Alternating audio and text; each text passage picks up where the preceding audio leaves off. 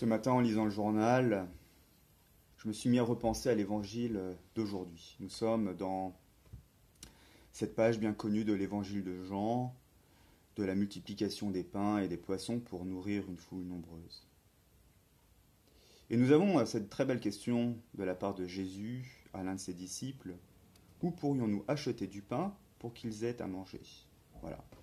Les gens sont venus écouter Jésus et puis, euh, cette foule est nombreuse, à l'écart de la première ville, et donc Jésus a pitié et envie de leur donner à manger avant qu'ils puissent rentrer chez eux.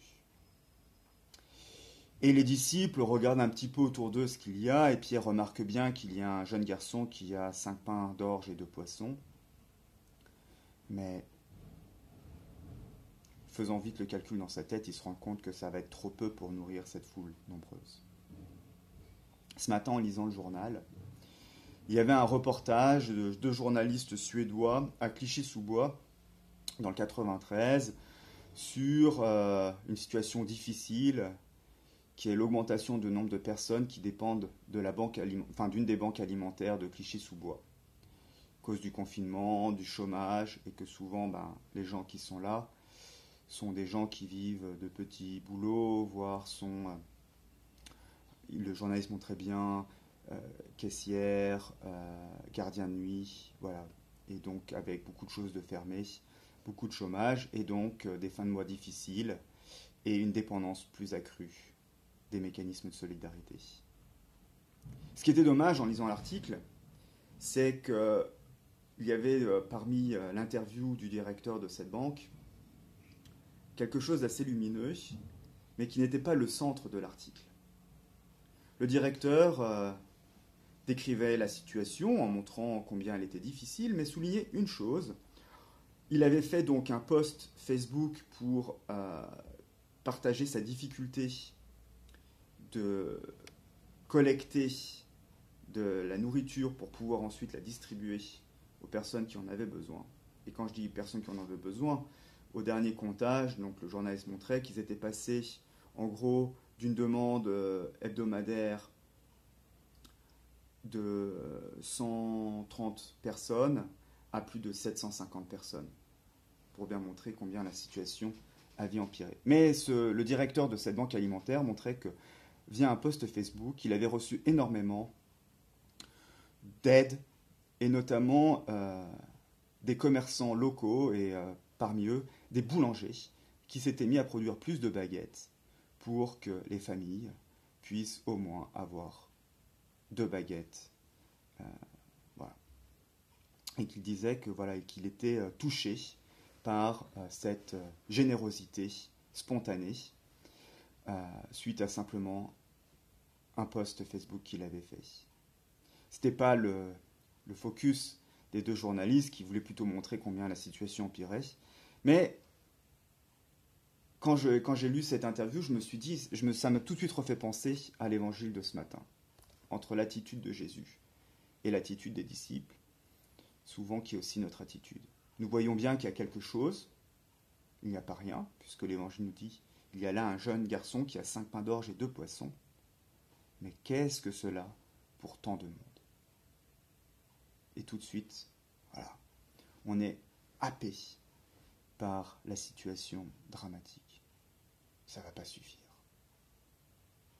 Et malheureusement, c'est souvent le regard que nous portons sur notre vie.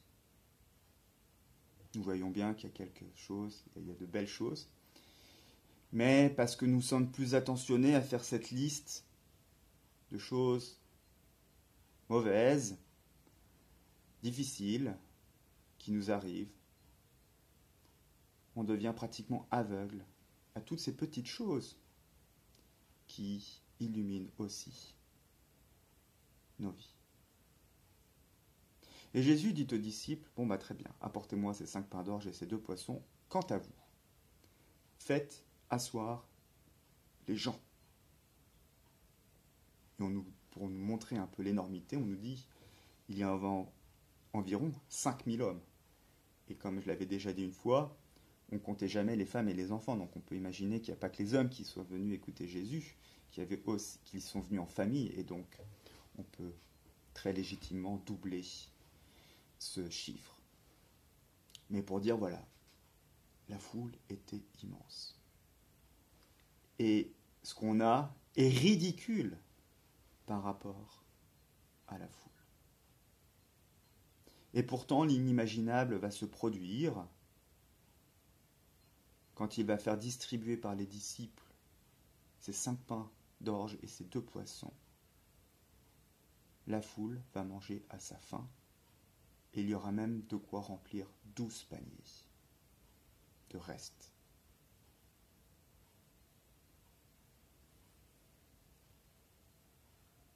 Qu'est-ce qui s'est passé pour que ce miracle puisse se produire? Eh bien, ça tient à un verbe, eucharisto, rendre grâce. Je crois que nous, chrétiens, notre mission est vraiment cette mission d'action de grâce, de rendre grâce déjà pour ce que nous avons, mais pour ce qui se trouve autour de nous. Et je me disais, je me faisais cette remarque ce matin en, lisant cet article. Je ne vis pas dans le monde des bisounours et je sais combien la situation est dramatique pour beaucoup de gens. Nous-mêmes, à la paroisse, nous en sommes à distribuer 75 euh, repas par jour à euh, surtout des personnes âgées qui sont très isolées du fait de la distance sociale mise en place en Suède. Et donc nous voyons bien combien les gens sont nécessiteux. Nous recevons régulièrement des coups de fil ici au couvent. Donc je sais que la situation est difficile. Mais en même temps, autour de nous, nous avons vu des beaux gestes de solidarité, des étudiants qui sont venus euh, nous contacter en disant eh bien, euh, si vous voulez, nous, on peut, bien, aller faire les courses pour les personnes qui ne peuvent pas sortir de, à cause euh, de ce confinement. Et donc, il y a plein d'initiatives. Et je pense que notre mission, c'est vraiment de prendre ces petites choses qui sont souvent cachées dans des grands récits, comme je disais ce matin, quand on lit l'article, on voit d'abord la situation dramatique, mais en prenant le temps d'écouter, par exemple dans cette interview, on voit ces éléments de solidarité qui se manifestent. Voilà, ces boulangers à Clichy-sous-Bois qui ont décidé de produire un peu plus de baguettes pour les donner. Et c'est ce que nous rappelle l'Évangile d'aujourd'hui. Ces cinq pains et ces deux poissons, nous revient de les donner. Et par l'action de grâce, se produit souvent des miracles. Il ne nous est pas demandé d'être Jésus-Christ, mais je crois qu'il nous est demandé d'être des André, des personnes capables de repérer autour de nous justement ces petites choses, et ces petites choses qui peuvent transformer la vie de manière durable. Souvent, quand j'accompagne les jeunes, et notamment quand je prépare les enfants à la première confession. Et souvent, leurs catéchistes les ont bien enseignés sur les péchés. Et donc, je vois les enfants qui ont préparé de manière assez scrupuleuse leur liste de péchés. Et moi, c'est le genre de truc qui m'énerve. Oui, nous sommes des pécheurs, et ça, nous le savons, depuis euh, qu'Adam et Ève euh, ont cru qu'ils pouvaient se prendre pour Dieu. Mais je crois aussi que le Christ nous apprend à pouvoir rendre grâce de toutes les belles choses qui nous arrivent et que nous faisons. Nous ne sommes pas que des êtres d'ombre, nous sommes aussi des êtres de lumière. Et souvent, quand donc les enfants viennent me voir avec leur petite liste de péchés, la première question que je leur pose toujours, c'est pas qu'est-ce que tu as fait de mal, c'est pour quelle chose as-tu envie de dire merci à Dieu? Eh bien, vous savez, ce qui est dramatique, c'est que souvent, ça leur prend beaucoup de temps à trouver quelque chose, parce qu'ils ne s'étaient pas du tout préparés à ce qu'on puisse leur dire, mais il y a aussi de belles choses qui t'arrivent. On s'était focalisé non, dans la première confession, la confession avant la première communion. Ce qui est important, c'est vraiment de creuser ces péchés. Et on leur donne ces listes énormes à partir des dix commandements sur toutes les choses de mal qu'on peut avoir faites.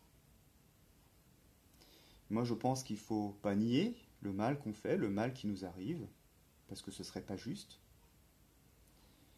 Mais il ne faut pas non plus oublier tout le bien qui nous arrive, tout le bien qu'on fait. Parce que si on n'est pas capable de dire merci, on ne sera pas capable de pouvoir vraiment aussi se convertir et de renoncer au mal que nous faisons.